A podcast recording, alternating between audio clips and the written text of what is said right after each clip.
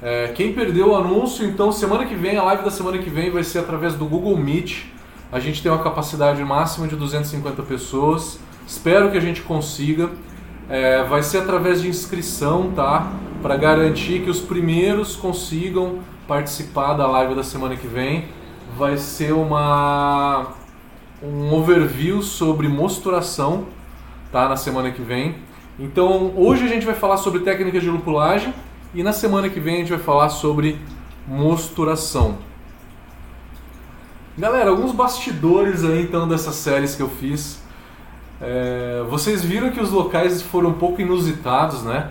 Eu gravei em alguns lugares nas Filipinas ali que era no meio da areia, era difícil colocar o tripé ali. É, e aí a gente estava no pleno verão, né? Imagina aquele calor ali da Ásia, na praia ali, aquele negócio, aquele sol rachando. Então eu tinha que fazer os vídeos tipo começando às 7 horas da manhã, eu tinha que gravar das 7 até as 10, 11 horas no máximo, e aí eu já começava a suar, tava suado, eu tinha que parar, tinha que ir pro dia seguinte. Não conseguia gravar tarde porque depois da tarde eu já começava a tomar uma cervejinha e já não conseguia mais, né? É, nesse campo de, de arroz que vocês viram da técnica de lupulagem, né, no vídeo da técnica de lupulagem, foi difícil achar um lugar para o microfone onde que não passe ninguém atrás, estava muito cheio de gente. Gravei também dentro de um templo hindu, né? Dentro de um templo hindu também foram acho que uns cinco episódios lá, foi super bacana também. Vamos lá. É, eu sei que essa live pode até ser um pouco longa porque a gente vai falar de mostura, de técnicas de lupulagem de uma forma geral. Eu vou colocar o vídeo aqui, eu vou colocar o vídeo aqui, resumo de todas as técnicas de lupulagem, que foi o último vídeo da semana passada. Já vão colocando as suas perguntas e na volta aí a gente conversa e eu quero ouvir as perguntas de vocês e vamos discutir todas as técnicas de lupulagem que vocês quiserem discutir. Beleza, galera? Vamos lá, vou colocar aqui o vídeo para vocês e eu volto daqui a pouquinho. Ele tem 19 minutos esse vídeo.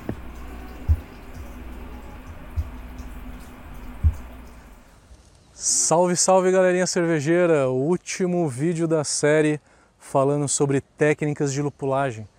Um assunto muito interessante para vocês que a gente escolheu um cenário, cenários fantásticos para vocês. Espero que vocês estejam gostando. Vamos falar no vídeo de hoje sobre um resumo de todas as técnicas, tá? Vamos passar sobre todas elas, sobre as 15 técnicas que a gente falou e vamos falar, vamos recapitular quais são os prós e contras de cada técnica para que vocês entendam um pouco melhor. Quer saber mais? Não desligue.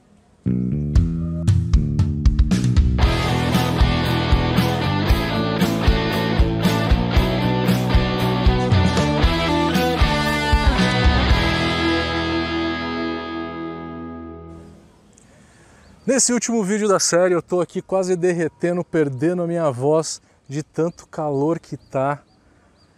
Estamos aqui no que eles chamam de Telagang Rice Fields, campo de arroz, né? No norte de Bali, na região de Ubud. Aqui eu estou gravando isso começo de março, que é o verão deles, é extremamente úmido, tem uma umidade muito alta tipo Belém do Pará, selva amazônica, e eu estou a 35 graus aqui, numa camiseta preta, ao sol das 11h30 da manhã, super quente. Estou aqui limpando minha, minha testa o tempo todo. Mas vamos lá, vamos para o conteúdo de hoje. Vamos falar sobre as técnicas de lupulagem. De tão quente que estava, o meu tablet ele tinha desligado por superaquecimento mas agora eu vou precisar dele para recapitular o nome de todas as técnicas de lupulagem que a gente estava falando. A primeira delas, primeiro vídeo da série, foi falando sobre amargor, lúpulo de amargor. 99% das, das cervejas precisam de amargor. As que não precisam é as que têm zero IBU. Geralmente esse lúpulo de amargor ele é jogado quando? No começo da fervura.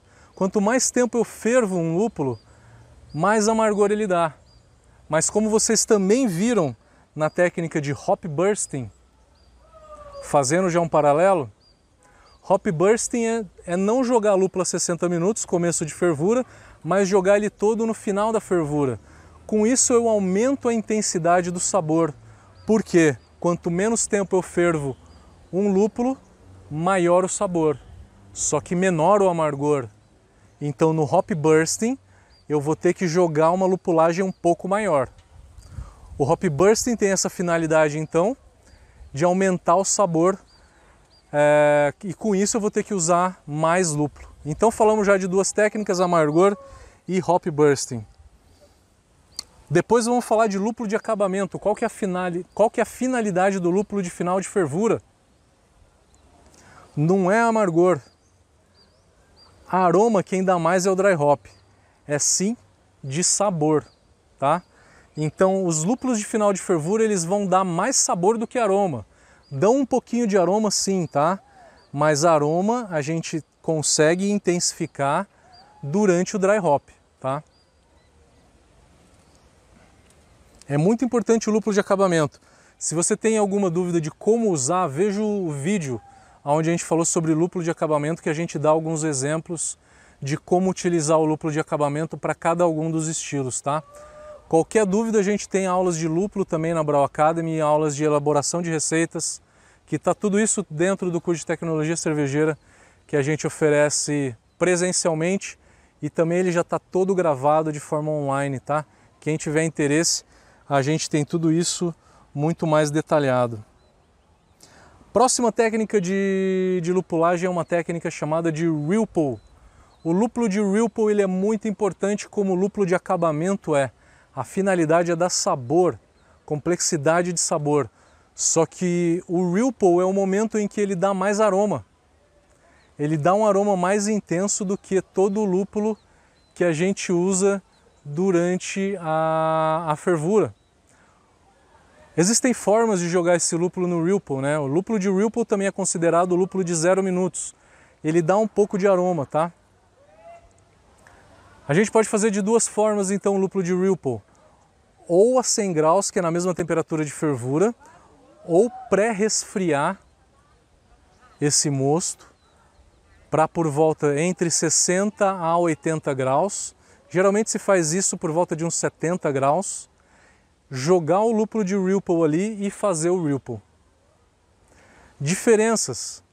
Se eu jogo esse lúpulo a 100 graus, eu tenho uma menor intensidade de sabor e aroma.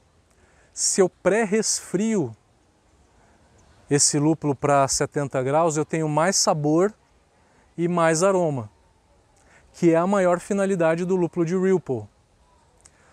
Só que outro impacto é no amargor. O lúpulo de que a gente faz com o mosto a quente, a 100 graus, ele tem amargor, ele tem uma grande extração de alfa-ácidos. Ele vai dar amargor e você precisa saber como corrigir isso, como fazer o teu software corrigir isso para você, tá? o lúpulo de 70 graus, né, que também é chamada, essa técnica, quando a gente joga o lúpulo a 70 graus, também é chamada de Steep Ripple, que é o lúpulo que a gente pré-resfria o mosto para depois fazer o Ripple, tá? A 70 graus a gente não tem nenhum amargor, nenhum amargor. Não se pode considerar amargor nessa temperatura. Próxima técnica de lupulagem, talvez a mais polêmica de todas. Eu estou escondendo o tablet aqui, aqui atrás de mim para que ele não esquente, porque eu tirei da minha bolsa e ele já começou a esquentar. E eu preciso do tablet durante esse vídeo para lembrar as técnicas de lupulagem. Pelo menos os nomes das técnicas de lupulagem. E atrás de mim ele não está esquentando tanto. Quase perdendo a voz, não vejo a hora de tomar uma água. Dry Hop talvez seja o vídeo mais longo dessa série, o mais complexo e o mais completo de todos eles. E é onde mais se investe em pesquisa para se descobrir é, maiores é, detalhes e substâncias do que, que acontece no dry hop. O dry hop ele é influenciado por dois grandes fatores. A temperatura aumenta a extração, que é o primeiro fator. O segundo deles é o atrito da cerveja com o moço, com, com o lúpulo. Né? Então, passando a cerveja pelo lúpulo várias vezes, você aumenta a extração porque você aumenta o atrito da cerveja com o próprio lúpulo. Isso aumenta a extração também. Temperatura e atrito juntos aumentam a extração do teu dry hop tranquilamente entre 35 e 45%, tá? Dry hop também dá amargor, é, a gente falou disso no, no, no, vídeo de dry hop, o porquê que ele dá amargor, ele restarta a fermentação, é o hop creep que, que nós também falamos no vídeo de dry hop.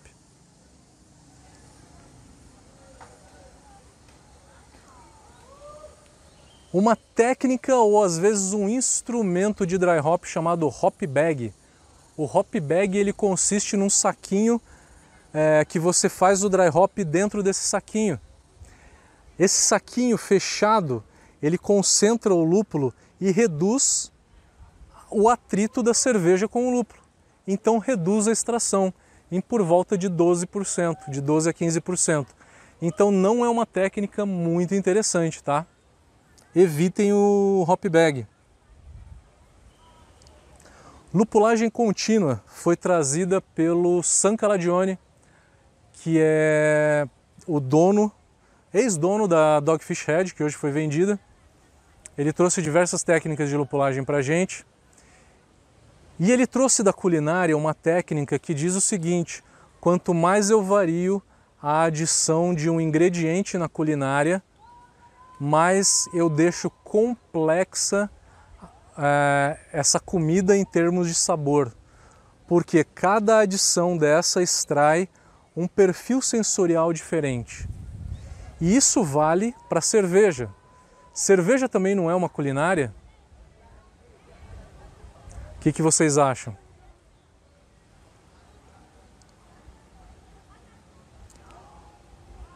Hop Bursting a gente já falou que é jogar todo o lúpulo, de não jogar lúpulo no começo da fervura, mas jogar mais no final da fervura, para aumentar a intensidade dele. Chá de lúpulo, a gente falou que o chá de lúpulo ele consiste em é, jogar o lúpulo numa água em 70 graus mais ou menos, deixar uns 10 minutos ali. Ele tem uma alta extração por conta dessa temperatura, só que a evaporação é maior do que a extração, tá? Não é interessante para você substituir dry hop nenhum. Quer saber um pouquinho mais sobre o chá de lúpulo, que ele é um pouquinho detalhado, ele tem alguns usos muito específicos. Vão lá no vídeo que a gente fala sobre chá de lúpulo nessa série de lupulagem que você vai saber um pouquinho melhor. Mas chá de lúpulo não é uma técnica tão interessante para a gente fazer. A próxima técnica é a que eu dei o nome de pior técnica do mundo, né? Que é jogar lúpulo junto com os grãos durante a mostura, chamada de mash hops. Por que a pior técnica do mundo? Porque ela não vai dar muito amargor. O lúpulo ele vai ficar no fundo falso junto com os grãos a 78 graus, que a isomerização é mínima. O aroma, os óleos essenciais que você extraiu nessa temperatura, vai ser a grande parte deles volatilizado durante a fervura. Então, mesh hops não é uma técnica interessante, é usada apenas para marketing. Assim como a decocção é. First wort hop, uma das principais técnicas de lupulagem. First wort quer dizer mosto primário. É o mosto mais denso que a gente extrai na hora que a gente começa a trasfegar o mosto da panela de clarificação para fervura comecei a transferir o mosto para a panela de fervura, eu vou lá e jogo um lúpulo. Pego qual lúpulo, né? O lúpulo que eu jogaria a 60 minutos de fervura, no começo da fervura. Ao invés de jogar ele a 60 minutos de fervura, eu jogo ele no mosto primário. Esta é a minha visão a respeito disso. A finalidade do First Wort Hop é aumentar sabor e aroma. Então, esse lúpulo que você vai usar no First Wort Hop, ele tem que ser um lúpulo aromático. Não pode ser um Hércules, um Galena, um Brewer's Gold, tá? Que são lúpulos que dão amargor áspero e não têm aromas interessantes. First Wort Hop vale muito a pena. First Wort Hop você consegue fazer basicamente sem ter equipamento nenhum.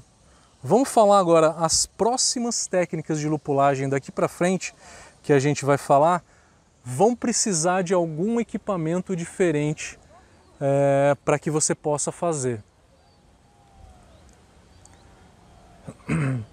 Como eu sempre disse, existem dois fatores que aumentam a extração do dry hop.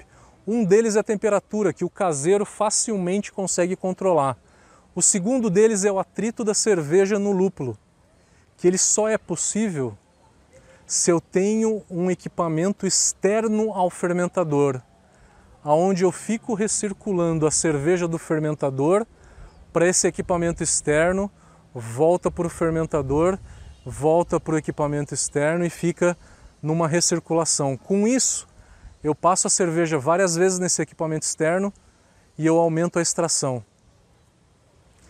Posso usar esse equipamento externo em diversos momentos de produção da minha cerveja. O primeiro deles é o mosto quente. Tenho o meu mosto na panela de fervura e ele vai para o chiller de resfriamento. Antes de chegar no chiller de resfriamento, ele passa dentro de um recipiente fechado com uma peneira no fundo para o lúpulo não ir para o fermentador. E o mosto quente todo passa por esse lúpulo e vai para o resfriamento. A alta temperatura aumenta a extração por ele ser hermeticamente fechado, os óleos essenciais não evaporam e com isso eu arrasto eles para o fermentador. Muito boa técnica. Segunda técnica utilizando esse tipo de equipamento fechado que tem uma peneira. É no momento onde que eu tenho a cerveja já fermentada e que eu subi a temperatura dessa fermentação para a fermentação secundária a 20, 22, 24 graus, também chamada de parada de diacetil. Se eu pegar a cerveja nessa temperatura mais alta e ficar recirculando neste equipamento externo e voltando, a Sierra Nevada deu nome a esse equipamento chamado de torpedo. Não importa o nome, importa a forma que isso é feito. No Brasil se usa muito filtro de terra de atomácia para se fazer essa técnica. Importante é que a cerveja esteja numa temperatura mais quente para aumentar a extração, né? que é o primeiro grande fator, temperatura. O segundo fator é o atrito que esse equipamento dá. O torpedo, assim dizendo, é um dos melhores equipamentos para se fazer dry hop.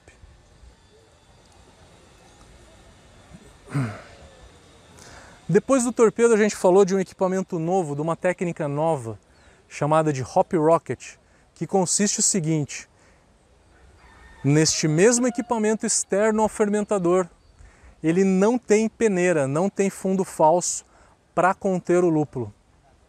Esse equipamento ele é ligado numa bomba, aonde que a bomba coleta por baixo desse equipamento e aí retorna esse lúpulo na diagonal.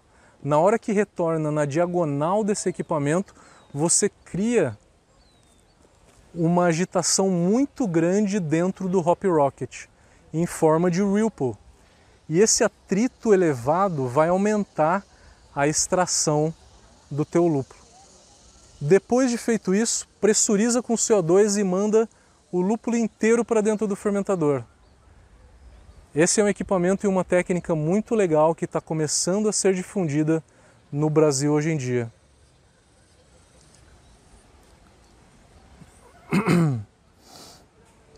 Próxima técnica de lupulagem é bazuca. Bazuca por quê? Porque a gente não tem mais a tampa inspetora na parte de cima dos fermentadores. Por diversos motivos que eu listei no vídeo que a gente chamou de bazuca. E a gente quer jogar o dry hop nesse tanque então que não tem a tampa em cima a gente tem realmente uma bazuca que é um cilindro que você engata ou na parte de baixo do fermentador, que entope mais, ou na parte de cima, se ele vem preparado para isso, e a gente simplesmente deixa o lúpulo cair. Essa é a melhor bazuca que tem, na parte de cima do fermentador. Última técnica de lupulagem é o que a gente chamou de Randall. Randall é o nome patenteado, lógico, que a Dogfish Head deu para esse equipamento. Eu tenho a cerveja já carbonatada e resfriada no bar, pronta para servir. A cerveja passa por um equipamento onde que tem o lúpulo tem uma peneirinha ali para conter esse lúpulo. Ele é todo bonitinho, de acrílico, que é para os clientes do bar verem esse lúpulo, né? É chamativo para o bar. Cerveja passa por esse lúpulo e cai diretamente no copo. Tenho temperatura alta? Não, temperatura é baixa. Tenho muito atrito? Não. A cerveja passa uma vez apenas pelo lúpulo.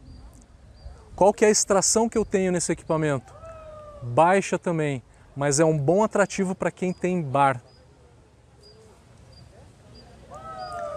Com isso a gente conseguiu revisar de uma maneira geral todas as técnicas de lupulagem. É, o que, que o caseiro pode fazer? Coisas simples. Trabalhar, a primeira coisa que você pode fazer, trabalhar com temperatura. Trabalhar bem com temperatura, você pode trabalhar com temperatura alta. Se você não tem nenhum equipamento de dry hop, simplesmente a temperatura ajuda, tá? Então jogue, faça o teu dry hop numa temperatura mais alta, deixa teu dry hop lá por no mínimo 3, o ideal seria uns 4 ou 5 dias numa temperatura mais elevada. Tá? Para saber melhor, assista o vídeo do dry hop. O que o caseiro consegue fazer de forma fácil é isso. Se ele quiser, ele pode adaptar um filtro de água, retirando ali o elemento filtrante, enchendo de lúpulo e botando uma peneirinha na saída do filtro para evitar com que o lúpulo vá para dentro do fermentador. Com isso ele tem um equipamento para fazer qualquer tipo dessas técnicas que requerem recirculação do lúpulo, tá? Com isso ele consegue adaptar essas outras técnicas industriais. Se você é uma grande cervejaria, você pode comprar algum equipamento desse externo, ou um hop rocket, ou um torpedo, ou um hopback são os melhores equipamentos que você pode comprar. Faça isso. Hop bursting e lupulagem contínua são técnicas que qualquer um pode fazer, tanto o cervejeiro caseiro quanto a micro cervejaria. Qualquer um pode fazer. Lúpulo de amargor, lúpulo de final de fervura, lúpulo de Ripple, qualquer um pode fazer, tanto o caseiro quanto a cervejaria artesanal. Escolha a sua melhor técnica, esse é o vídeo mais completo e mais complexo de todos porque resume tudo isso e a gente gostaria muito que você escrevesse seu comentário. Quero ver a maior quantidade de comentários possível nesse vídeo, que é para a gente trocar experiência, para que todo mundo que esteja vendo esse vídeo consiga aprender com a experiência individual de cada um de vocês e porque o professor aqui também consiga aumentar o nosso conhecimento para poder difundir isso para novos alunos em novas aulas e difundir todo esse conhecimento cervejeiro. E também é muito importante que você dê like nesse vídeo e se inscreva no canal, vai fazer com que esse vídeo chegue para maior quantidade de pessoas possíveis, trazendo um bom conhecimento feito de coração mesmo, sem esconder nenhum detalhe técnico, é essa nossa finalidade, é realmente trazer conhecimento para vocês o melhor possível. Espero que vocês tenham gostado dessa série e fiquem atentos que logo mais vem próximas séries, tá? Fiquem ligados. Gente, muito obrigado de coração. Fiquem com Deus. Espero vocês nos próximos vídeos. Valeu, galera!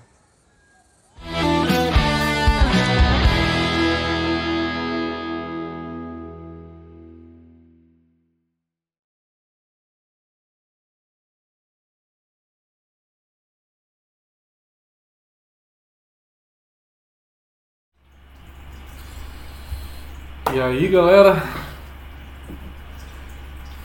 foi um pouquinho longo o vídeo, né? Mas é, deu pra gente falar um pouquinho de todas as, as técnicas principais que a gente tem de amargor. É, eu coloquei o um vídeo que é para vocês é, verem, né? Uma informação que, que eu já gravei, tá? Mas agora a gente vai discutir. Eu quero que vocês discutam, eu quero que vocês façam perguntas para que a gente possa acrescentar mais do que está no vídeo, né? É, e colocar mais informações para vocês, tá?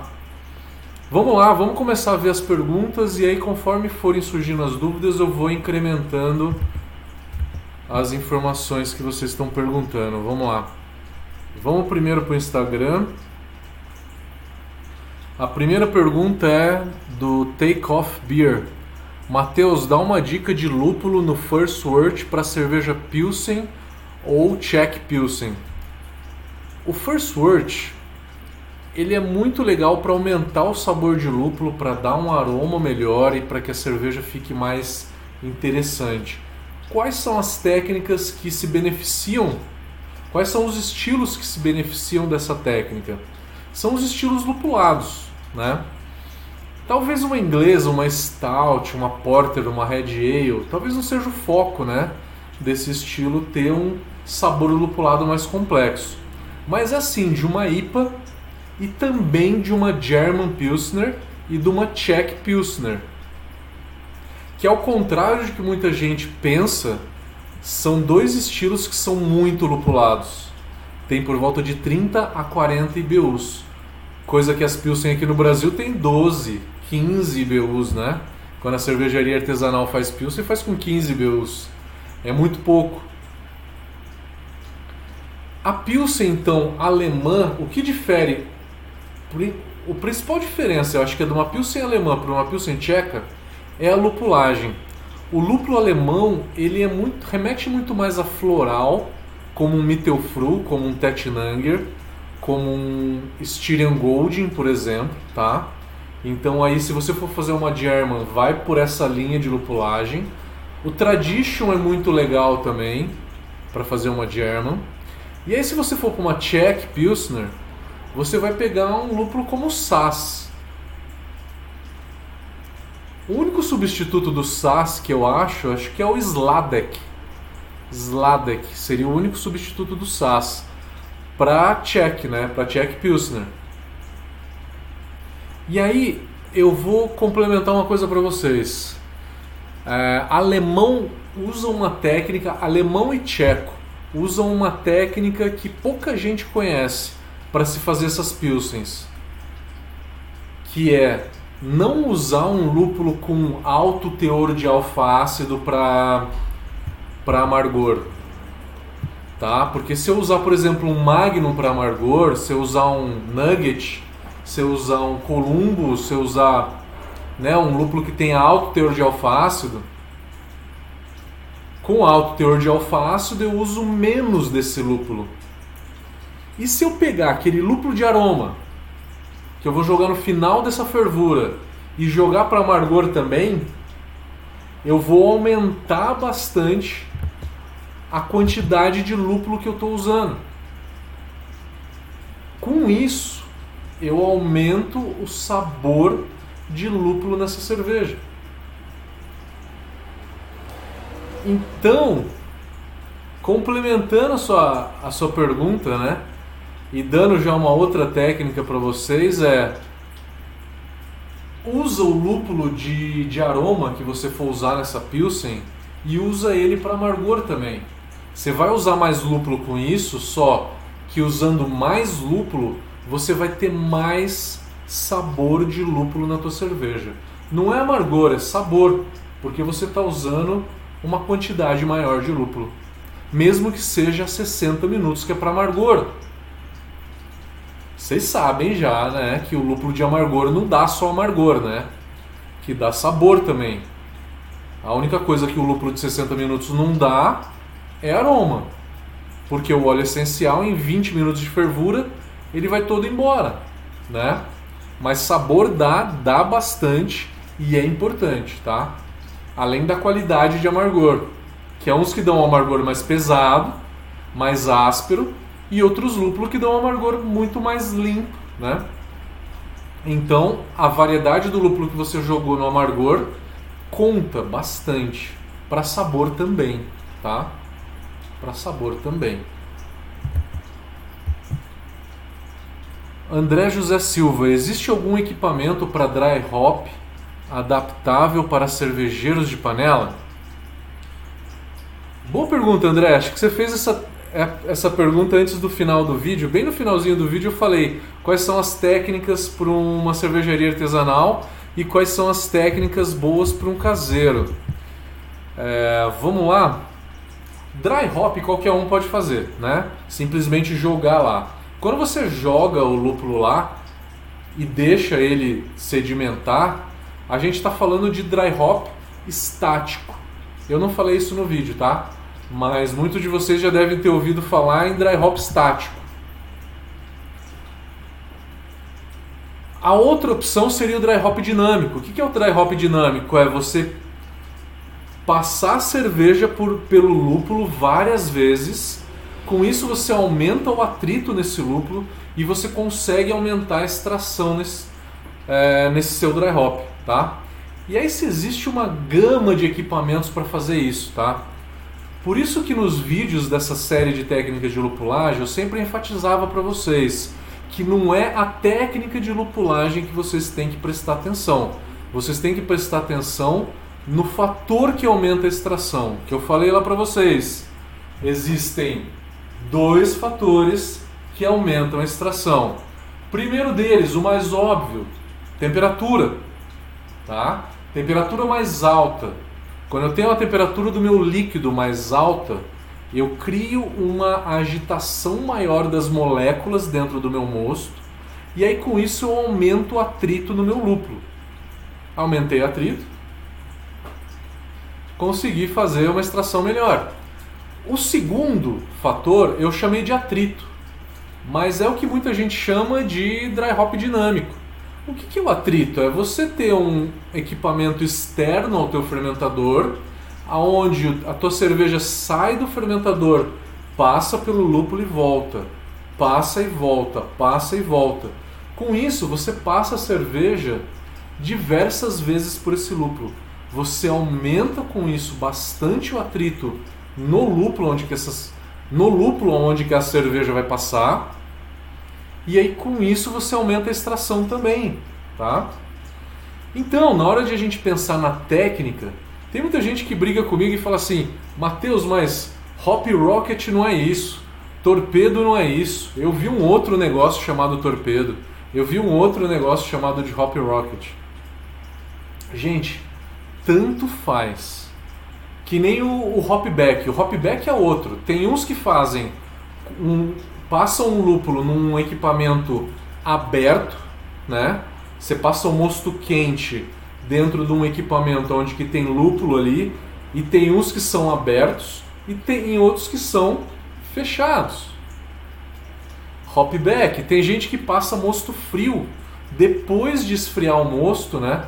passa no chiller de placas, depois de esfriado, passa dentro do hopback e aí vai para o fermentador.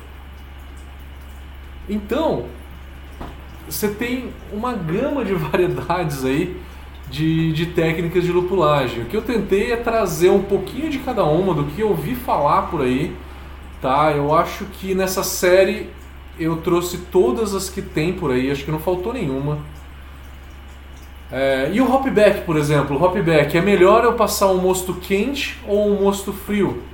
O mosto quente, desde que seja fechado, porque a alta temperatura extrai bastante do meu lúpulo. Só que se for aberto, eu vou evaporar, eu vou volatilizar esses óleos essenciais.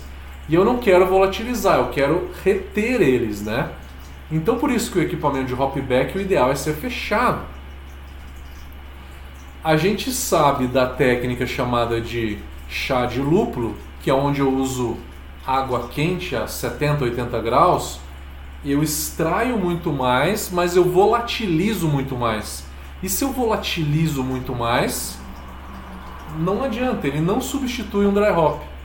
O chá de lúpulo ele dá menos aroma do que um dry hop, do que um dry hop estático, que é simplesmente jogar o lúpulo dentro da, do fermentador, por exemplo. Hop bag. Hop bag é quando você coloca dentro de um saco. Quando você coloca dentro de um saco mais fechado, o que, que acontece? Ele perde o atrito, né? Por quê? O lúpulo ele fica bem mais condensado.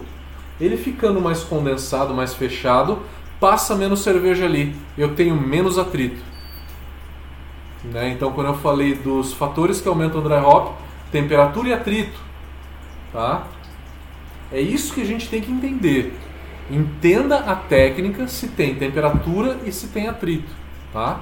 Com isso você consegue analisar as técnicas e saber se essa técnica te traz um bom resultado ou não. Lupulagem contínua é variar bastante as adições de lúpulo. Quanto mais você varia, mais complexidade você dá para a cerveja. Não é intensidade.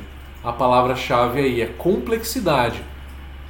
Por quê? Porque cada adição vai ter um perfil sensorial diferente. Com isso a tua cerveja vai ficar mais complexa. Hop bursting é não jogar explosão de lúpulo, né? Quer dizer, bursting quer dizer explosão. Não jogar lúpulo de amargor e jogar todo esse lúpulo no final da fervura. Com isso eu vou usar mais lúpulo, né? Porque eu estou substituindo o lúpulo de amargor por um lúpulo de final de fervura. E aí eu vou acabar usando mais lúpulo com isso, né? Só que a ideia é aumentar o sabor de lúpulo, aumentar um pouco do aroma até. E substituir o lúpulo de começo de fervura pelo de final de fervura. O de final de fervura, quanto mais pro final da fervura eu jogar o meu lúpulo, maior a intensidade de sabor e aroma que eu tenho, tá? Mas sempre leve em consideração que o lúpulo de 60 minutos, aquele do começo da fervura, ele tem sabor. Não menospreze ele, ele tem sabor. Se você trocar o lúpulo de começo de fervura, ele vai mudar o sabor da tua cerveja. Faça o teste. Chá de lúpulo eu já falei, é colocar o lúpulo em água a 70 graus e depois jogar tudo isso dentro do fermentador. Uma pena que o chá de lúpulo é aberto, o óleo essencial não fica ali, né? ele se volatiliza. A técnica que eu chamei a pior do mundo, mash hops. Mash quer dizer mosturação, é colocar o lúpulo na mosturação. Por que, que é pior? Porque o amargor é quase zero vai, eu vou conseguir extrair aí pouquíssimo, pouquíssimos alfa-ácidos, tá? E não vai dar tanto aroma, vai dar um pouco de sabor, tá? First word hop. Você pode fazer isso para praticamente toda cerveja. Um detalhe que eu não falei aqui é o seguinte, que o first word hop ele dá um sabor mais intenso, né? Porque o lúpulo ele fica em contato com o mosto quente por um tempo maior, então ele dá um sabor mais intenso. Se você fez correção de cálcio na tua água, o cálcio ele reage com a membrana dos óleos essenciais e deixa uma parcela pequena desses óleos essenciais solúveis em água que não vão embora nunca e ele melhora a qualidade do amargor. Por quê? Porque um longo tempo de exposição ao calor, porque o First Word Hop a gente joga quando? A gente joga lá na hora que começou a trasfegar o mosto primário para a panela de fervura. É um longo tempo e você não tira esse lúpulo de lá, ele fica lá o tempo todo. Esse longo tempo vai fazer com que os alfa-ácidos se degradem, comecem a se degradar numa quantidade um pouco maior. E o alfa-ácido que mais se degrada nestas condições é o corrumulona. Corrumulona é o que dá um amargor desagradável na nossa cerveja. A rumulona é o alfa-ácido bom, que dá um amargor agradável. Mas a corrumulona dá um amargor desagradável. E a gente tem a degradação da corrumulona maior do que a rumulona, tá? Então, a quantidade de corrumulona ela reduz relativamente né, a rumulona, né? Então, o alfácido ruim reduz. Reduz mais do que o alfácido bom. Aí eu dei o exemplo lá de Galena, Brewer's Gold, Northern Brewer, Hércules, né? São os lúpulos que têm o pior amargor do mundo, assim. É, é a coisa de ter que baratear mesmo a cerveja, porque são lúpulos baratos, né? Tem um alfa-ácido alto e são tão ruins que são baratos, né? E às vezes a gente usa para fazer uma lager de 13 IBUs, de 15 IBUs, quando precisa baratear muito a receita, né? Aí se acaba utilizando um lúpulo barato desse, mas que eu não recomendo tanto, tá? Vamos lá, vamos falar de mais. Tem mais três técnicas aqui. Antes disso, eu queria pegar a minha stout, que está aqui na geladeira.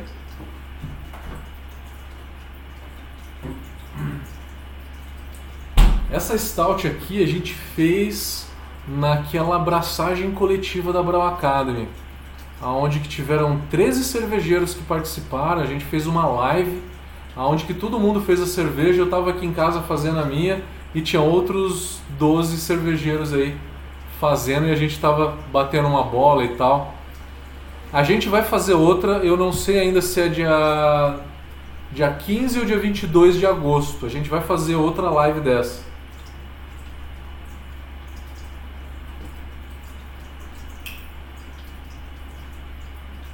Deixa eu abrir minha cervejinha aqui.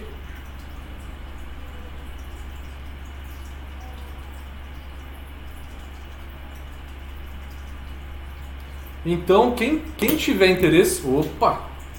Voou um pouquinho de cerveja aqui, se vocês viram.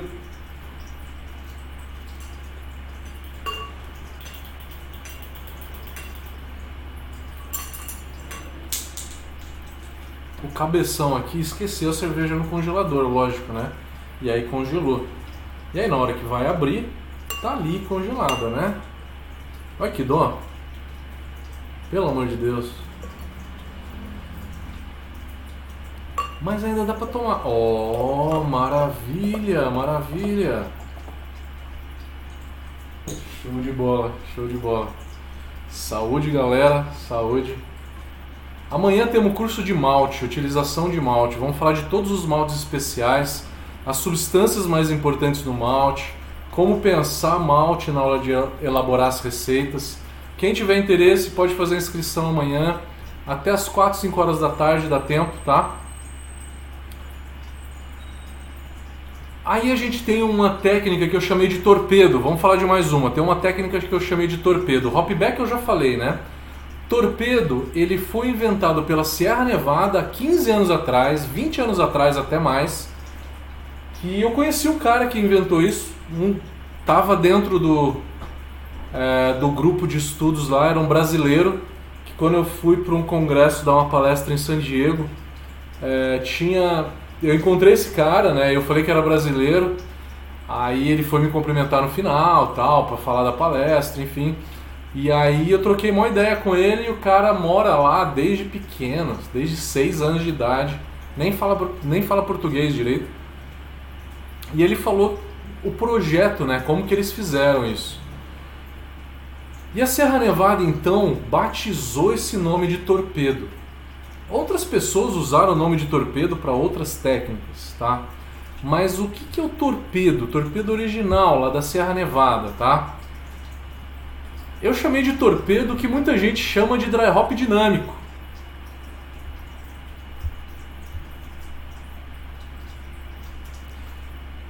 Eu acho que caiu a conexão do Instagram. Deixa eu reconectar.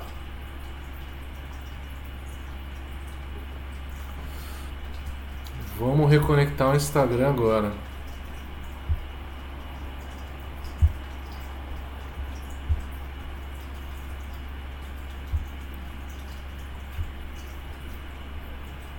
Só um segundo, gente. Só reconectar o Instagram aqui, gerar uma outra senha aqui.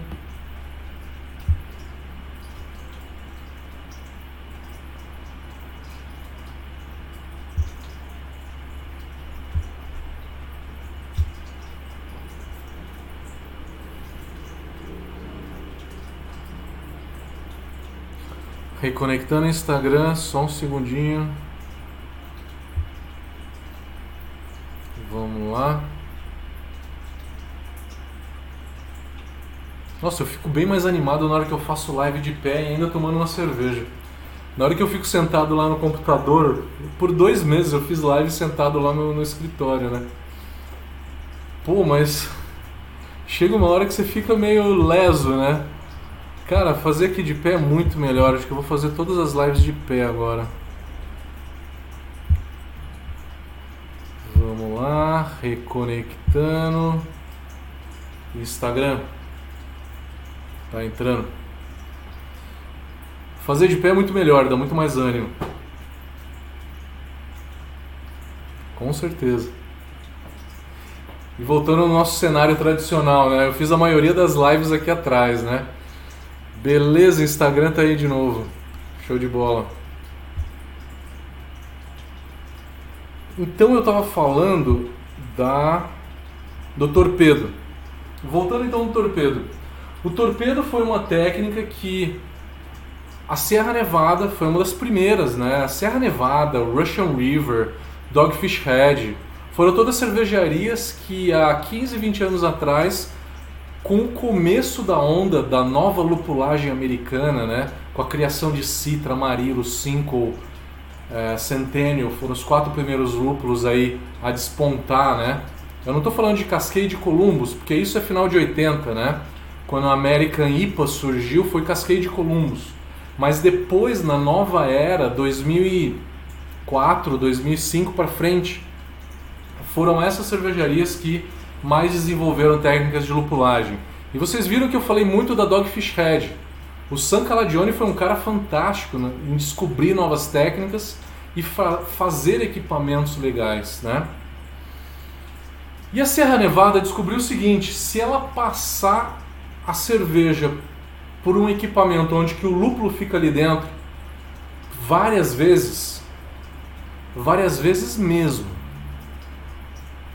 eles fazem isso por quatro dias a uma temperatura de 20, 22 graus, tá? Se eu não me engano, acho que é 20 graus, acima de 20 graus, numa vazão bem baixa que é para quando a cerveja voltar para o fermentador, eu não volatilizar os óleos essenciais que eu extraí, então é uma vazão realmente bem baixa.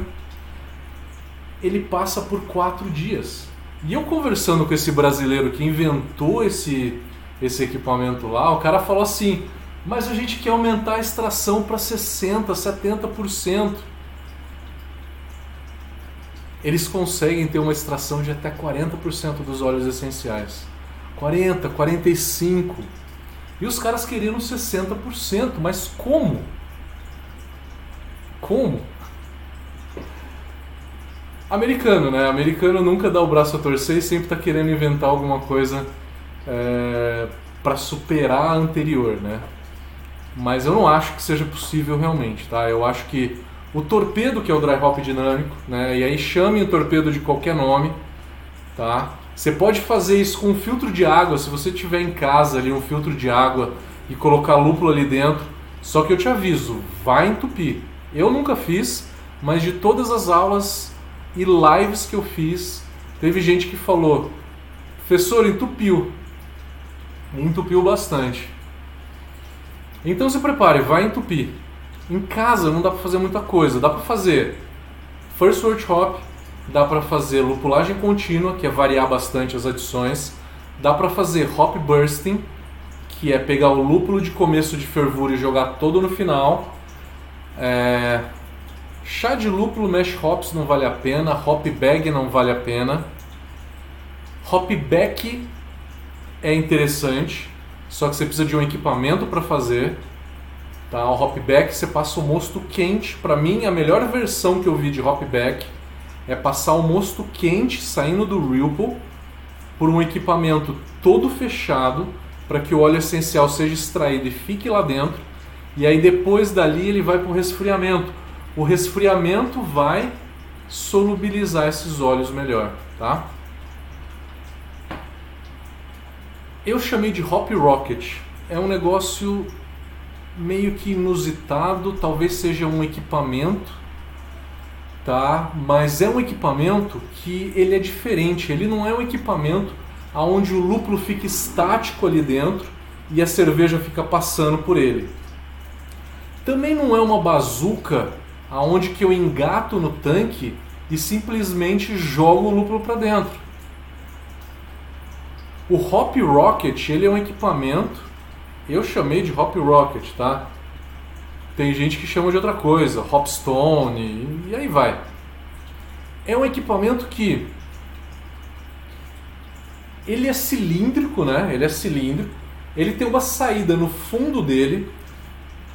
sai, entra numa bomba, a bomba joga na tangencial do equipamento, volta para o próprio equipamento. Não tem nada a ver com o tanque fermentador, tá? Fica recirculando dentro do próprio equipamento. Um pouco de cerveja com lúpulo vai para dentro da bomba e a bomba joga na tangencial dentro desse equipamento. E aí, na hora que isso entra para dentro do equipamento, começa a fazer um rodamuinho, uma agitação muito grande. A agitação não melhora a extração? Então, fiquem de olho nesse equipamento, que é um equipamento extremamente simples. Tá? Você faz essa recirculação dentro do equipamento, você gera um atrito muito grande dentro do equipamento e aí depois pressuriza isso tudo e manda para dentro do fermentador. Super legal, né? Bazuca eu já falei que é aquela que você coloca no tanque.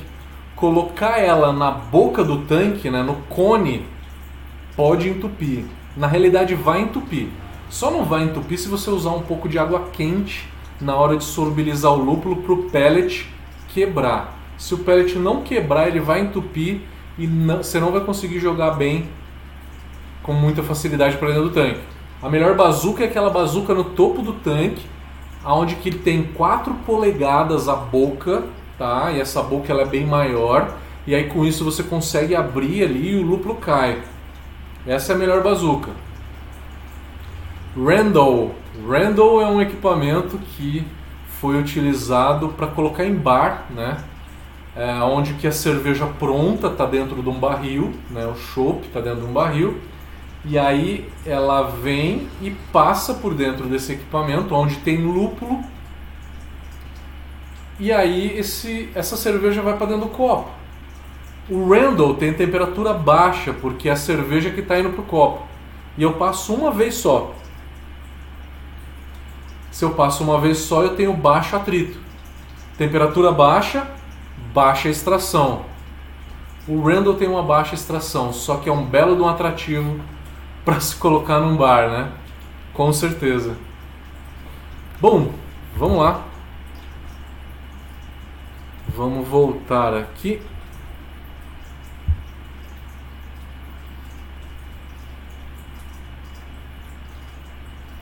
O Luiz Marchetti perguntou aqui no Instagram: criar um dispositivo de recirculação pelo caseiro que porventura não tenha tanque de pressurização não gera oxidação?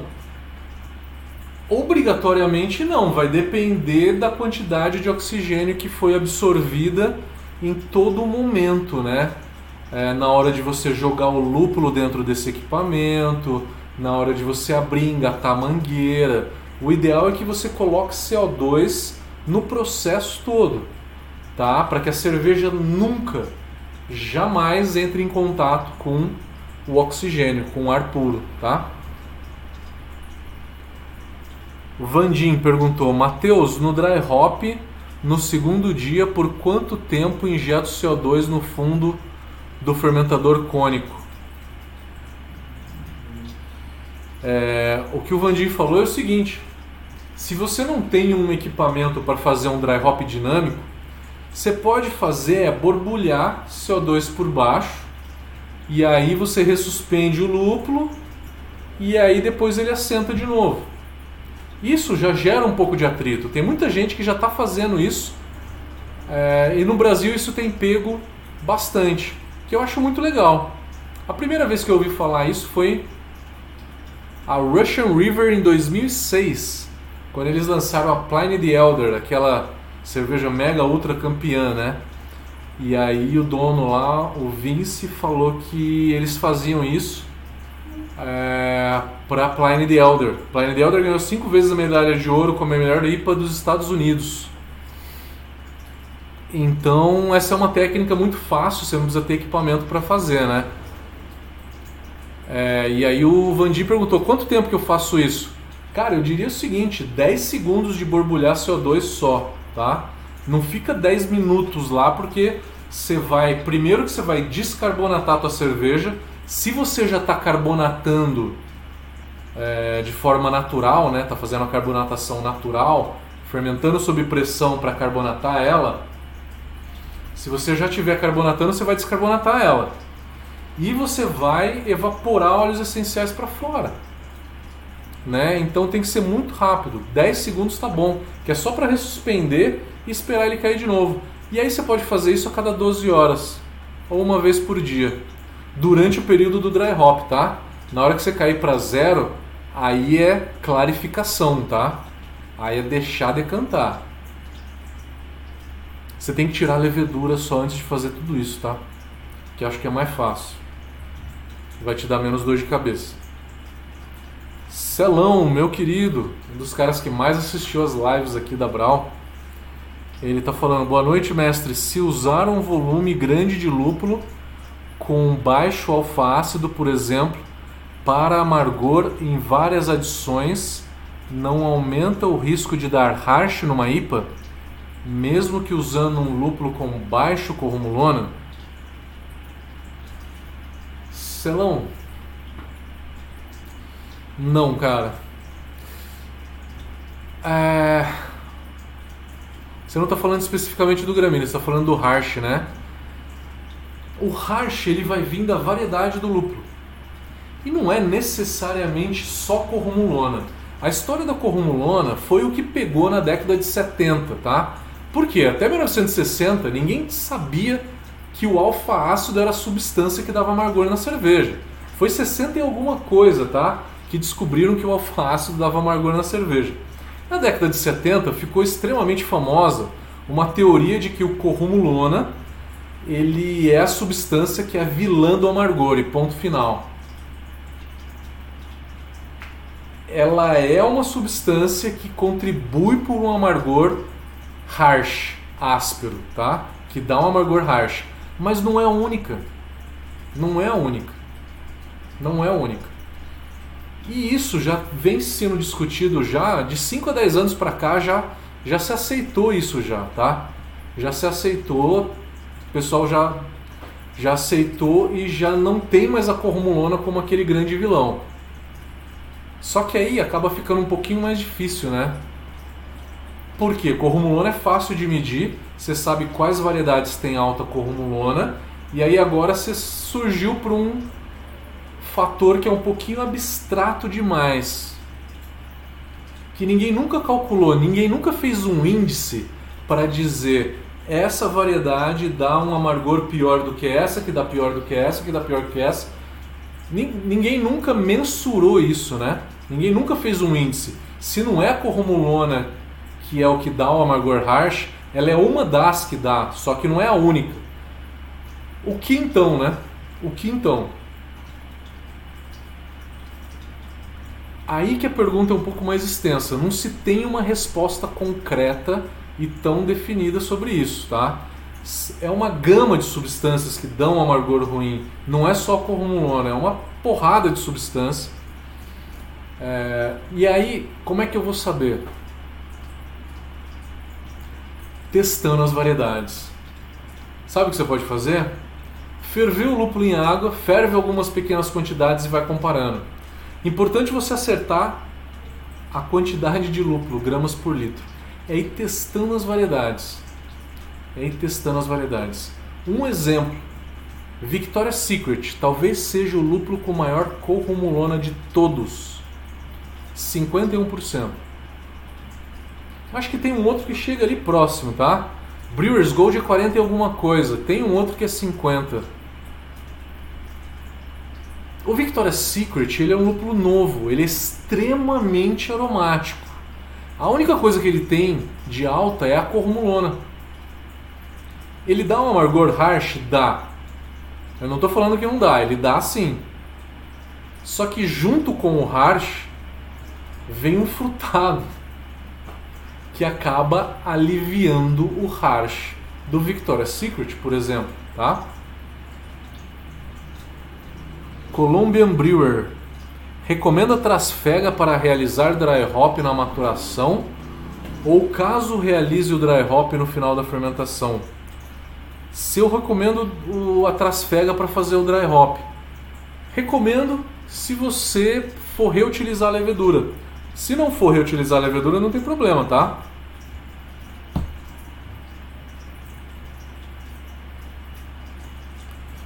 Porque a levedura não reage com o lúpulo, tá? Depois de ela ter floculado, não acontece nada. O Celão Martins falou: no cônico eu faço o dry hop direto da bombona e com hop bag. Dá para arriscar fazer direto. Aí teria que trasfegar por cima com mangueira. Você faz um dry hop dinâmico numa bombona com hop bag.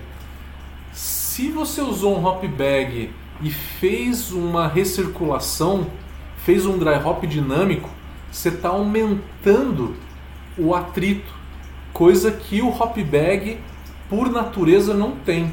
Então você resolveu a falta de atrito que o hop bag tem. Legal. Boa dica.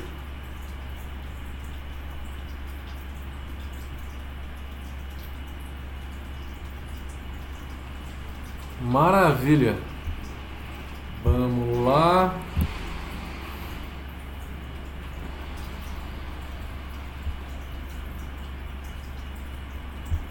Vamos voltar aqui, vamos pro Facebook primeiro, vamos deixar o YouTube por último. Que o YouTube é sempre o que mais tem, tem perguntas. Vamos começar aqui pelo Facebook. O Magnus Lopes está dando parabéns pelas lives. Valeu! Valeu, Reginaldo! Como é que vocês estão? Maravilha! O Reginaldo perguntou: dry hop simplesmente jogando lúpulo na cerveja no final da fermentação é indicado ao baixar a temperatura para liberar aroma? Não, quanto maior a temperatura, Reginaldo, maior a extração de aroma, tá?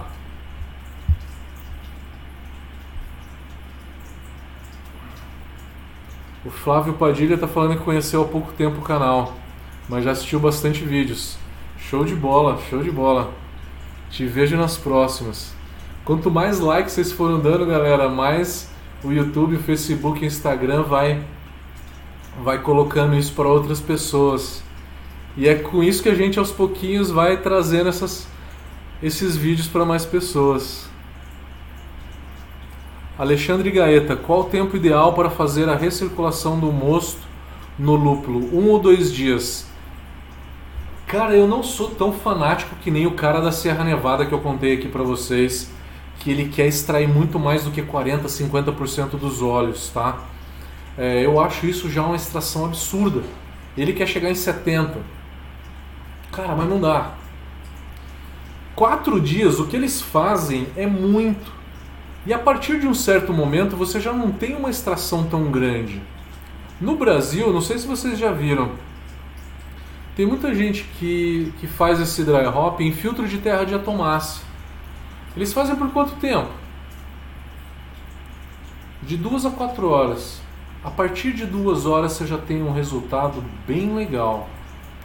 Então, se o Alexandre Gaeta, eu não sei se você é cervejeiro, cervejaria ou se é caseiro, mas em cervejaria é até mais fácil de se regular tudo, regular vazão, né?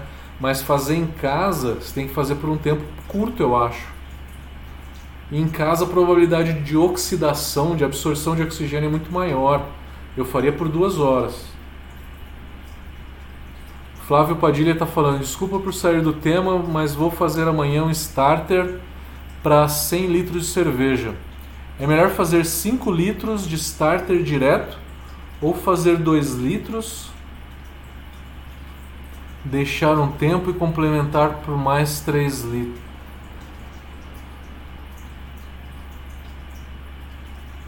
É, Flávio, ah, depende você quer fazer starter ou você quer fazer propagação? O starter é a menor quantidade possível.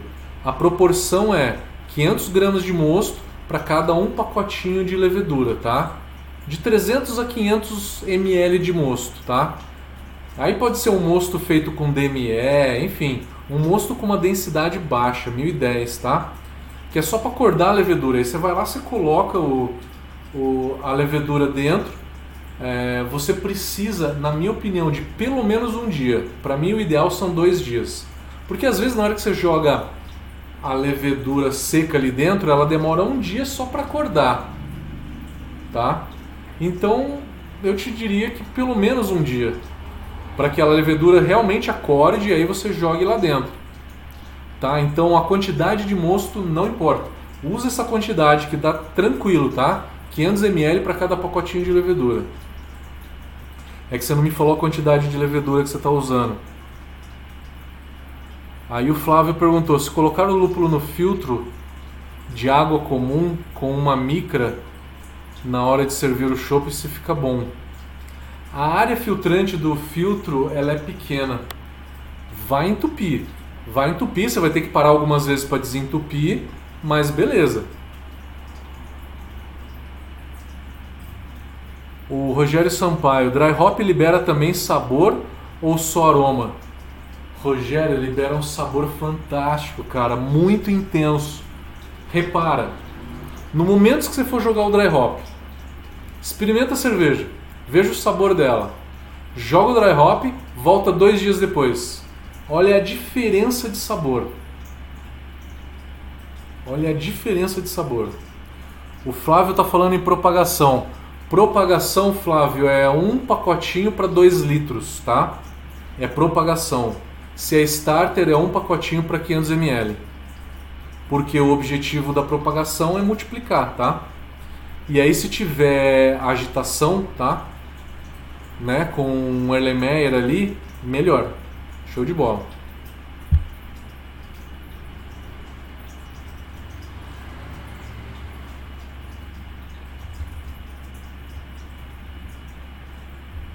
O Reginaldo falou. Ele falou que eu entendi errado a pergunta. Deixa eu ler de novo.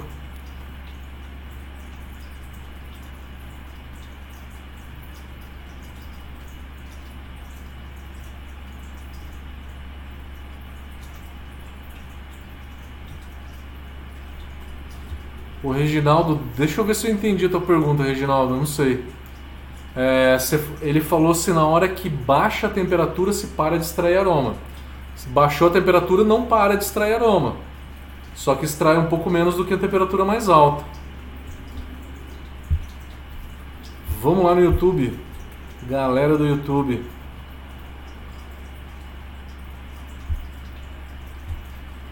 Vamos lá.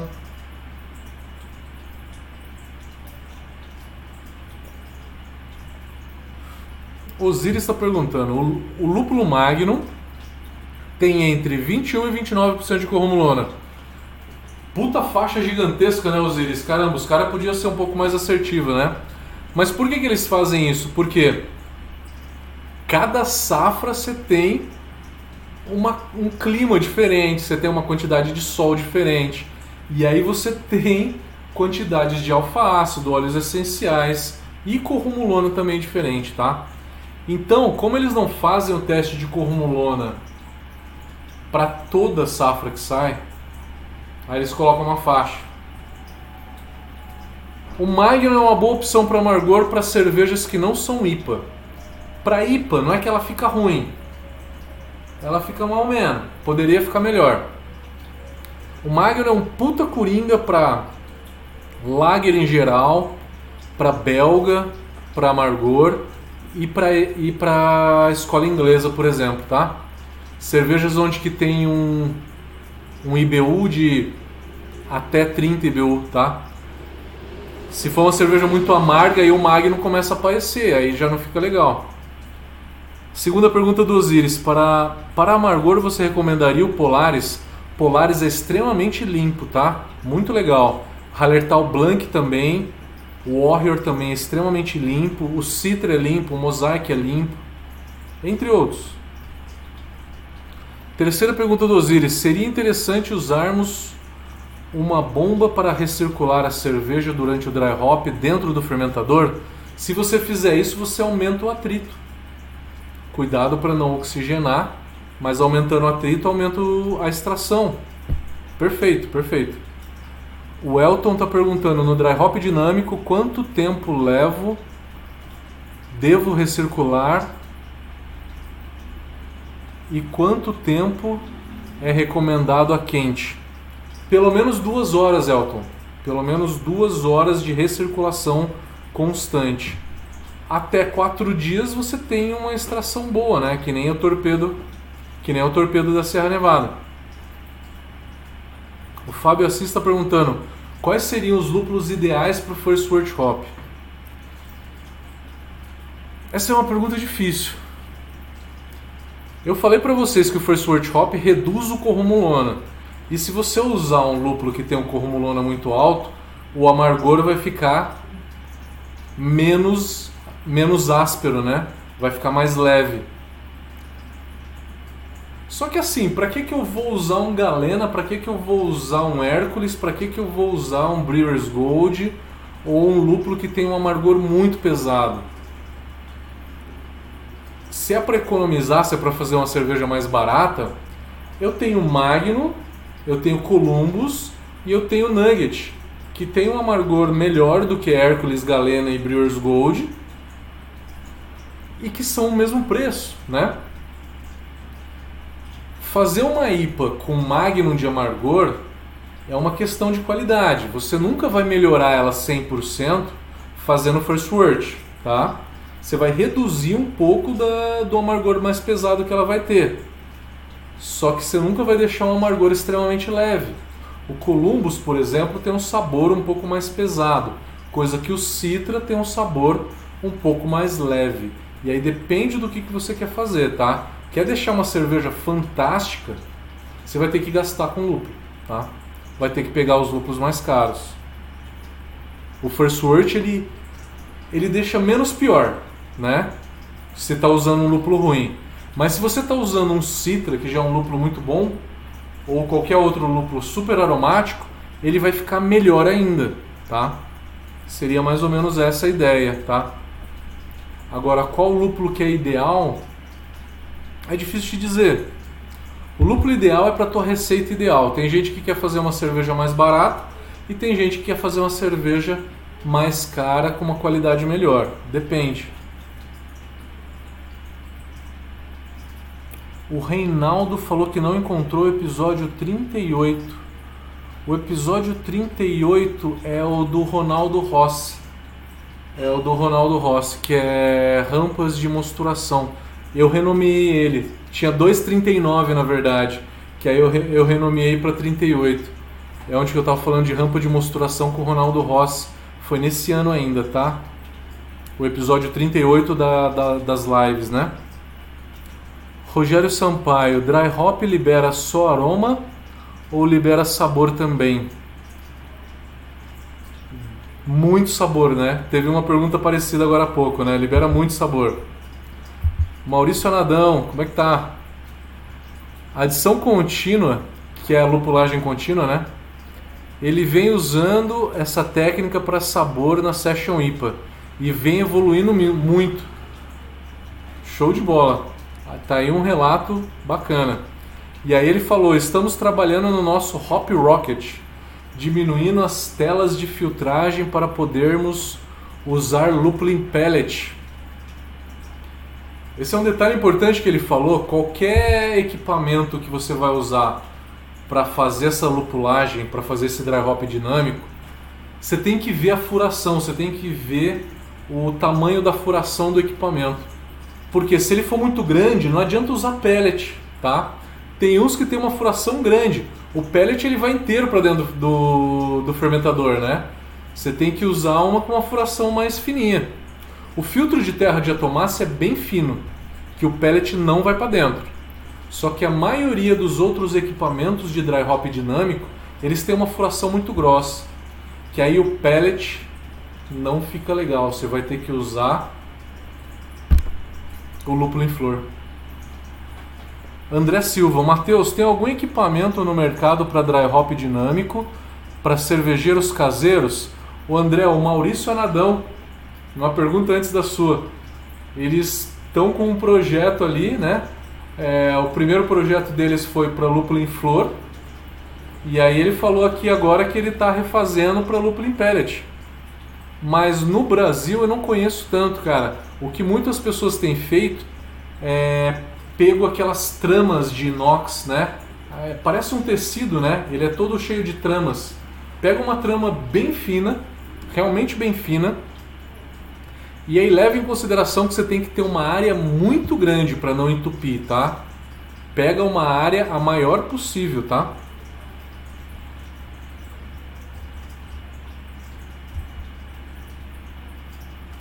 O André Silva falou que vem utilizando o dry hop estático no descanso de diacetil sem muita eficiência. Gente, tem um problema muito comum. Tem um problema muito comum. Na hora que eu falo de lupulagem, duas técnicas tal, e aí a pessoa vai lá e faz e fala assim: professor, não consegui.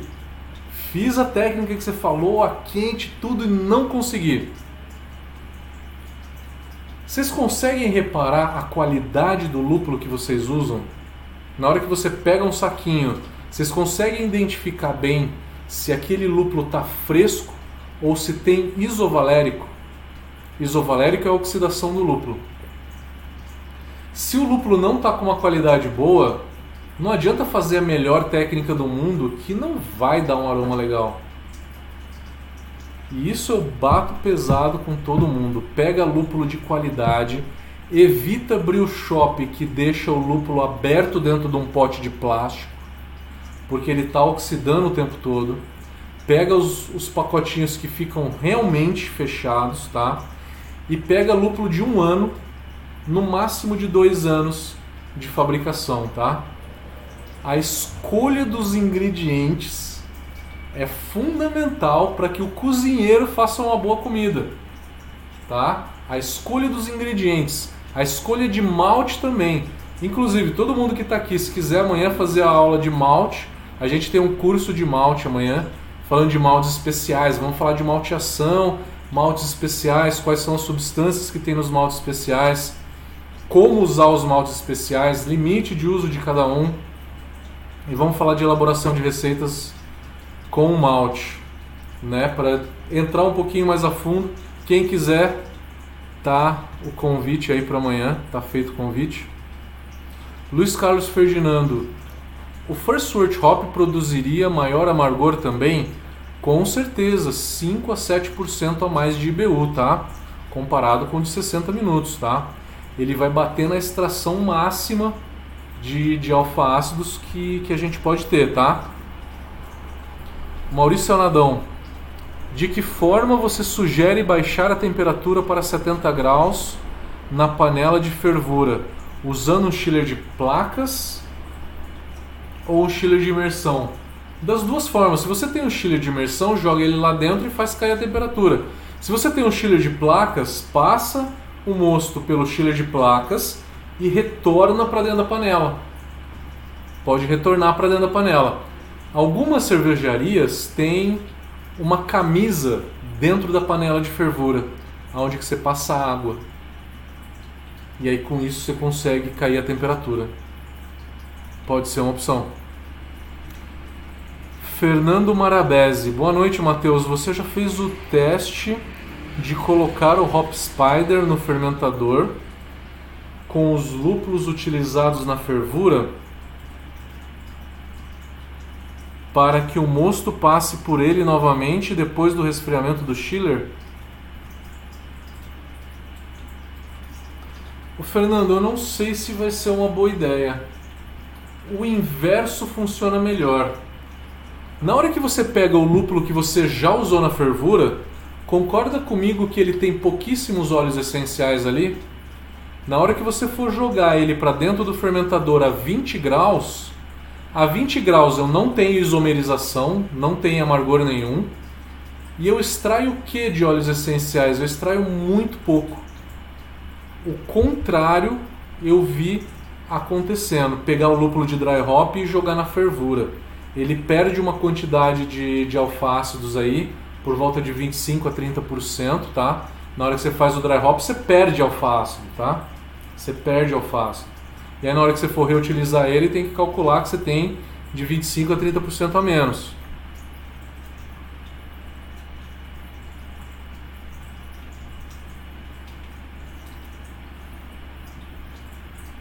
O Francisco perguntou, Matheus, o que, você acha do Magno para First Word? Francisco, eu acho ok, tá? É... O Magno é um lúpulo não tão aromático, tá? mas você acaba deixando o Magno até um pouco mais limpo, tá? Em termos de sabor. se você fizer ele no First Word.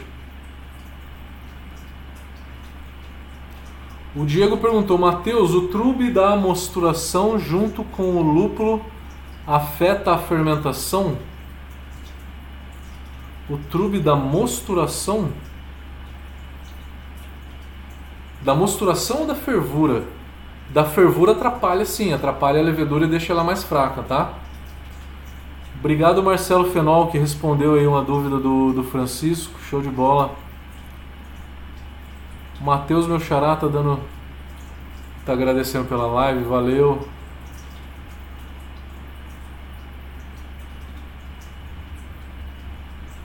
O Henrique tá falando, então se eu for usar a lama, eu tenho que colocar, trocar de balde para fazer o dry hop. Exatamente. Se você for reutilizar a levedura, você não pode deixar ela em contato com o dry hop, porque o lúpulo enfraquece a levedura por conta disso, tá? Leidson está perguntando como você vê a tentativa de cultivo de lúpulo brasileiro. Já tem algum resultado satisfatório? Já, já tem. As variedades no clima brasileiro, é, algumas variedades crescem bem e outras não crescem tão bem. É questão de descobrir qual, qual que cresce, qual que dá bem, qual que floresce, né? E aí com isso você consegue plantar. Em casa, como o teu objetivo não é rendimento, né? Então, cara, qualquer uma. Pra gente caseiro é tudo, é tudo festa.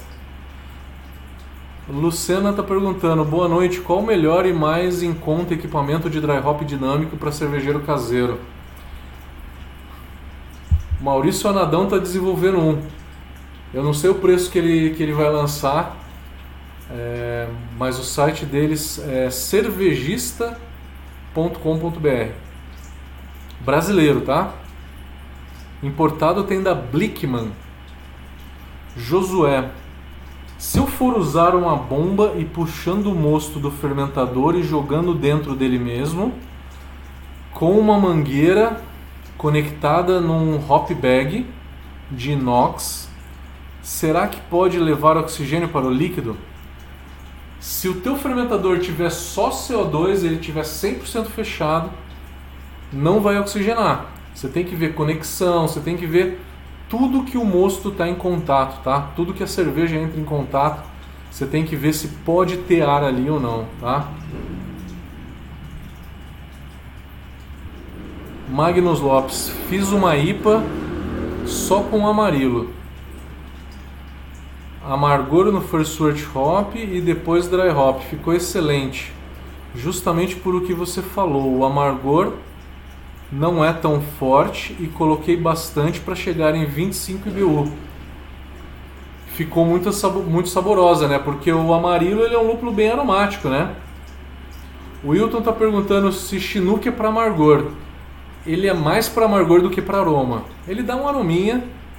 Sozinho o Chinook não é tão interessante. Ele é ok.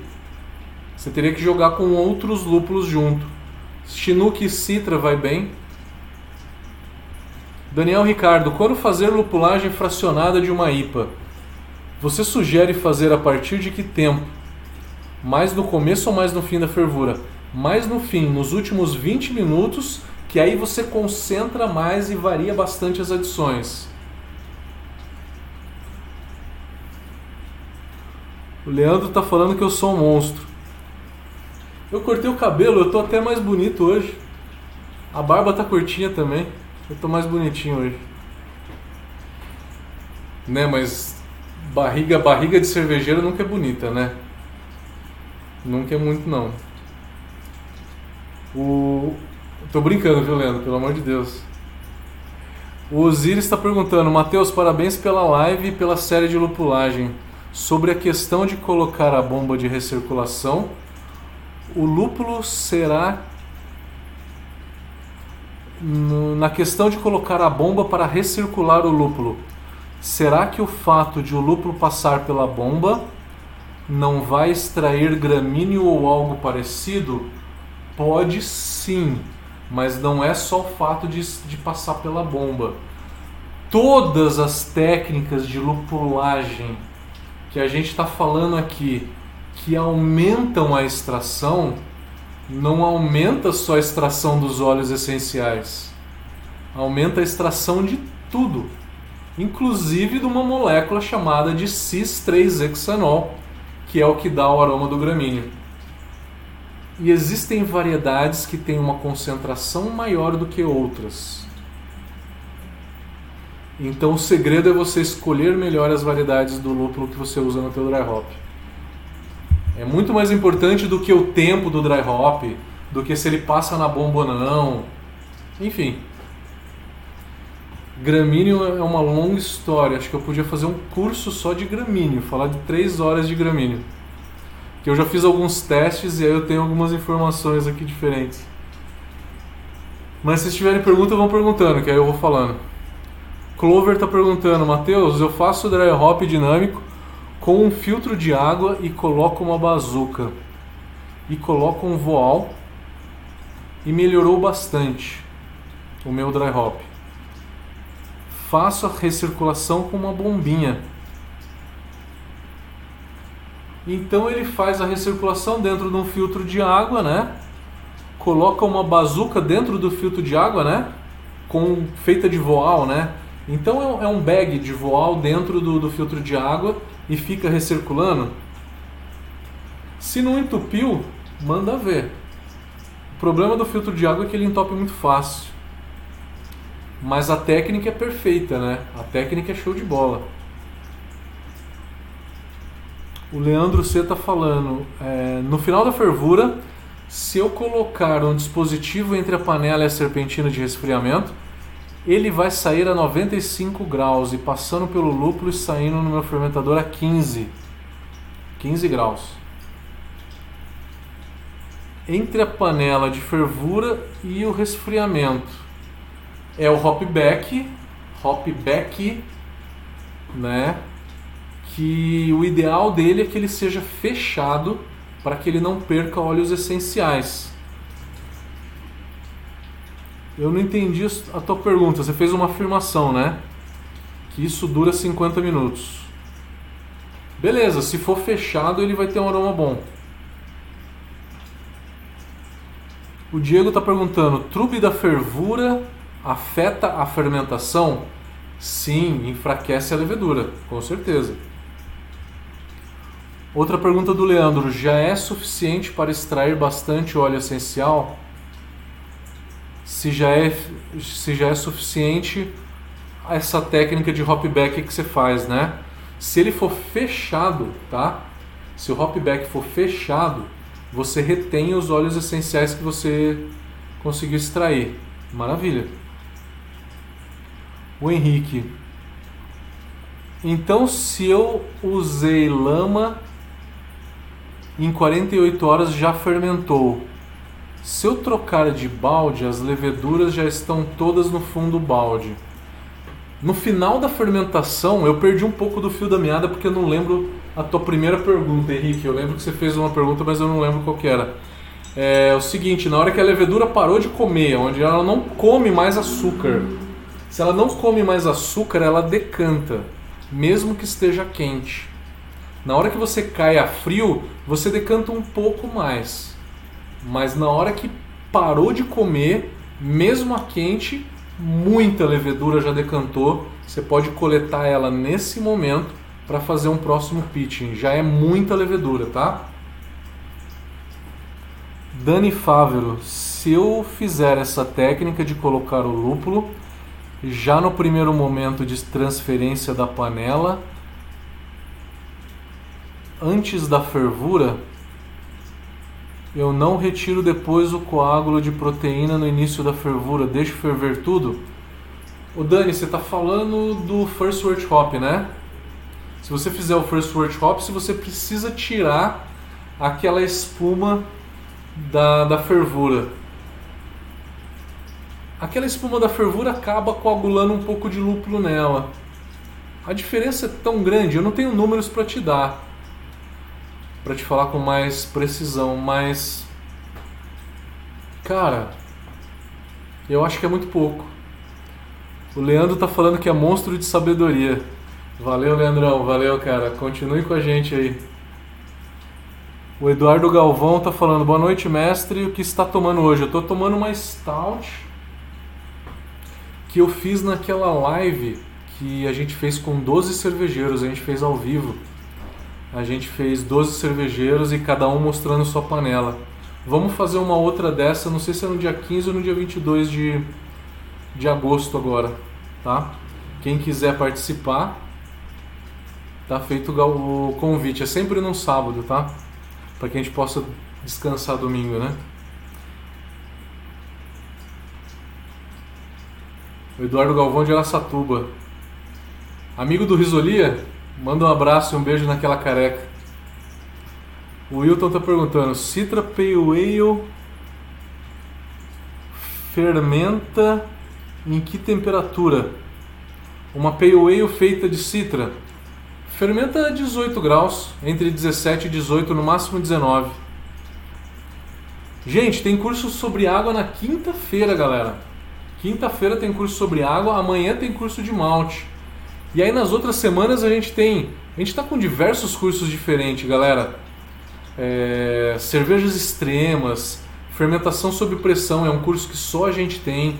Carbonatação, a gente fala tudo de carbonatação, só a gente tem. Tem um curso que é só para falar de eficiências. Tem um curso que é para falar de escola alemã, escola americana, escola inglesa, fazer receita, discutir os estilos, enfim. A gente está com diversos cursos legais aí na, na quarentena. Tudo dica de vocês, vocês que deram essas dicas pra gente. Vamos ver se tem pergunta no Instagram.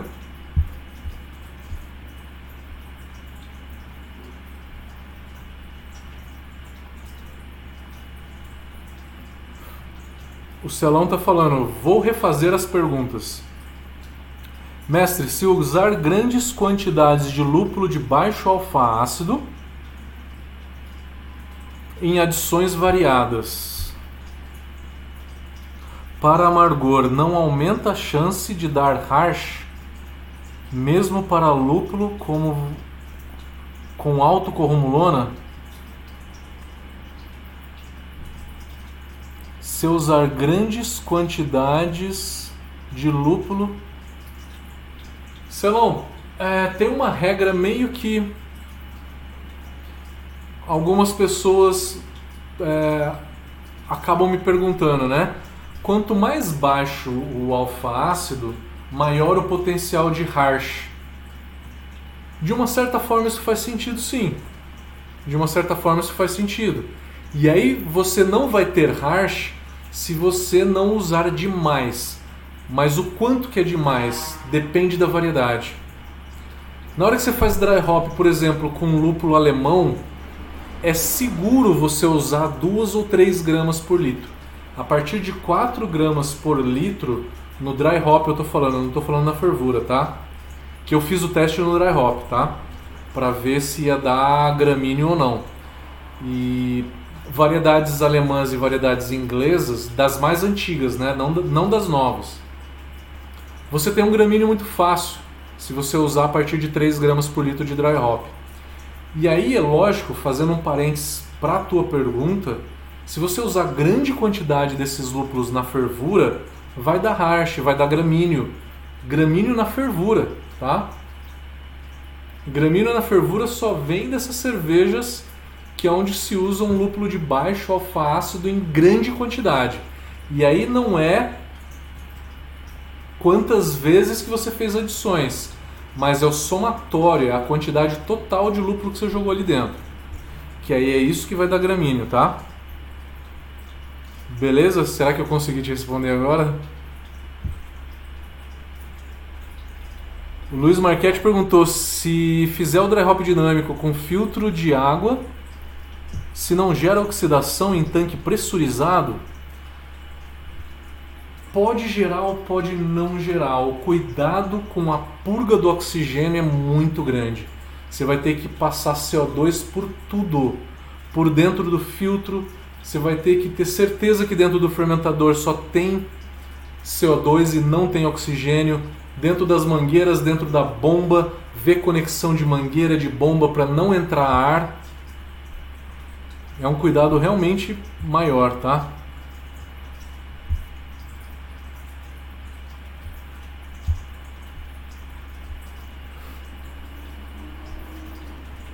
O David Oliveira, faço dry hop dividindo a quantidade de lúpulo em duas etapas. Metade no final da fermentação e outra metade a frio. Você acha que compensa essa adição a frio? Foi eu que te ensinei isso, David? Eu não lembro, você fez um curso meu ali, não sei se foi em Tupã ou se foi em Araçatuba. Se fez algum curso de, de lúpulo comigo, eu falo que quanto mais você varia a adição do dry hop, mais complexidade você tem.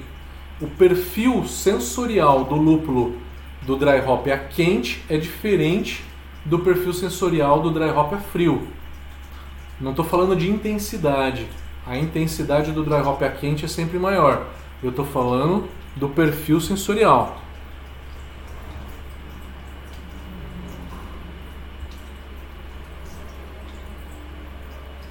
O Tim Souza está perguntando o que, que seria First Word Hop. Dá uma entrada, por favor, no nosso canal do YouTube e procura por First Word Hop, tá? First Word Hop.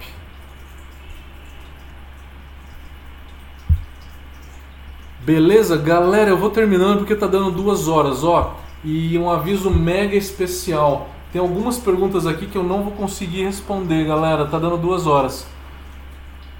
Segunda-feira que vem a live vai ser pelo Google Meet. A gente vai limitar a 250 participantes e vocês vão ter que se inscrever para receber o link de, de acesso, tá? É, para garantir que todo mundo, quem chegar primeiro vai, quem se inscrever primeiro vai, é, vai conseguir participar. O endereço eu ainda não tenho, mas eu vou colocar nas redes sociais durante essa semana. Tenho quase certeza que vai ser brauacademy.com.br barra live, tá? Participem na próxima que vai ser no Google Meet para que, que a gente possa trocar ideia, tá? Para que eu possa ver o vídeo de vocês, vocês fazerem pergunta em áudio e a gente poder interagir um pouco melhor, tá? Porque na semana que vem a gente faz um ano de live, tá? Um ano de live. Vamos fazer uma live longa como a de hoje vai ser sobre mosturação, sobre técnicas de mosturação. E aí vocês podem vir com qualquer pergunta que vocês quiserem sobre mosturação. A gente vai falar sobre todas as rampas, gelatinização, uso de adjunto, enfim. O que vocês quiserem. Beleza, galera? Então até semana que vem, porque semana que vem a live é especial, a gente vai fazer no Google Meet, tá? E vai, vai precisar de se inscrever antes, tá? Porque tem um número limitado de pessoas. Galerinha, obrigado. Obrigado pela audiência, obrigado de coração pela audiência. O que vocês derem de sugestão a gente sempre analisa com todo o carinho do mundo, tá? Muito dos cursos que a gente criou no, novos agora foi sugestão de vocês. Estamos procurando a próxima série. Qual que seria a próxima série pra gente? O que, seria a próxima série? Foi mosturação, foi lupulagem. Qual que seria a próxima série para a gente falar? Malte? Cálculos com certeza vai ser, tá? Mas eu ainda não estou preparado 100% para falar de cálculos, tá? Eu preciso evoluir um pouquinho mais no cálculo de amargor, que eu não consegui testar ainda, porque as faculdades estão todas fechadas. E eu acho que só vai ser ano que vem isso, hein? Galera, eu vou desligando tudo aqui. Valeu, valeu, valeu. Ficaram alguma meia dúzia de perguntas aqui que eu não vou conseguir responder, galera. Deu duas horas de live. É... Maravilha, galera, maravilha. Valeu. abração para vocês, galera. Saúde.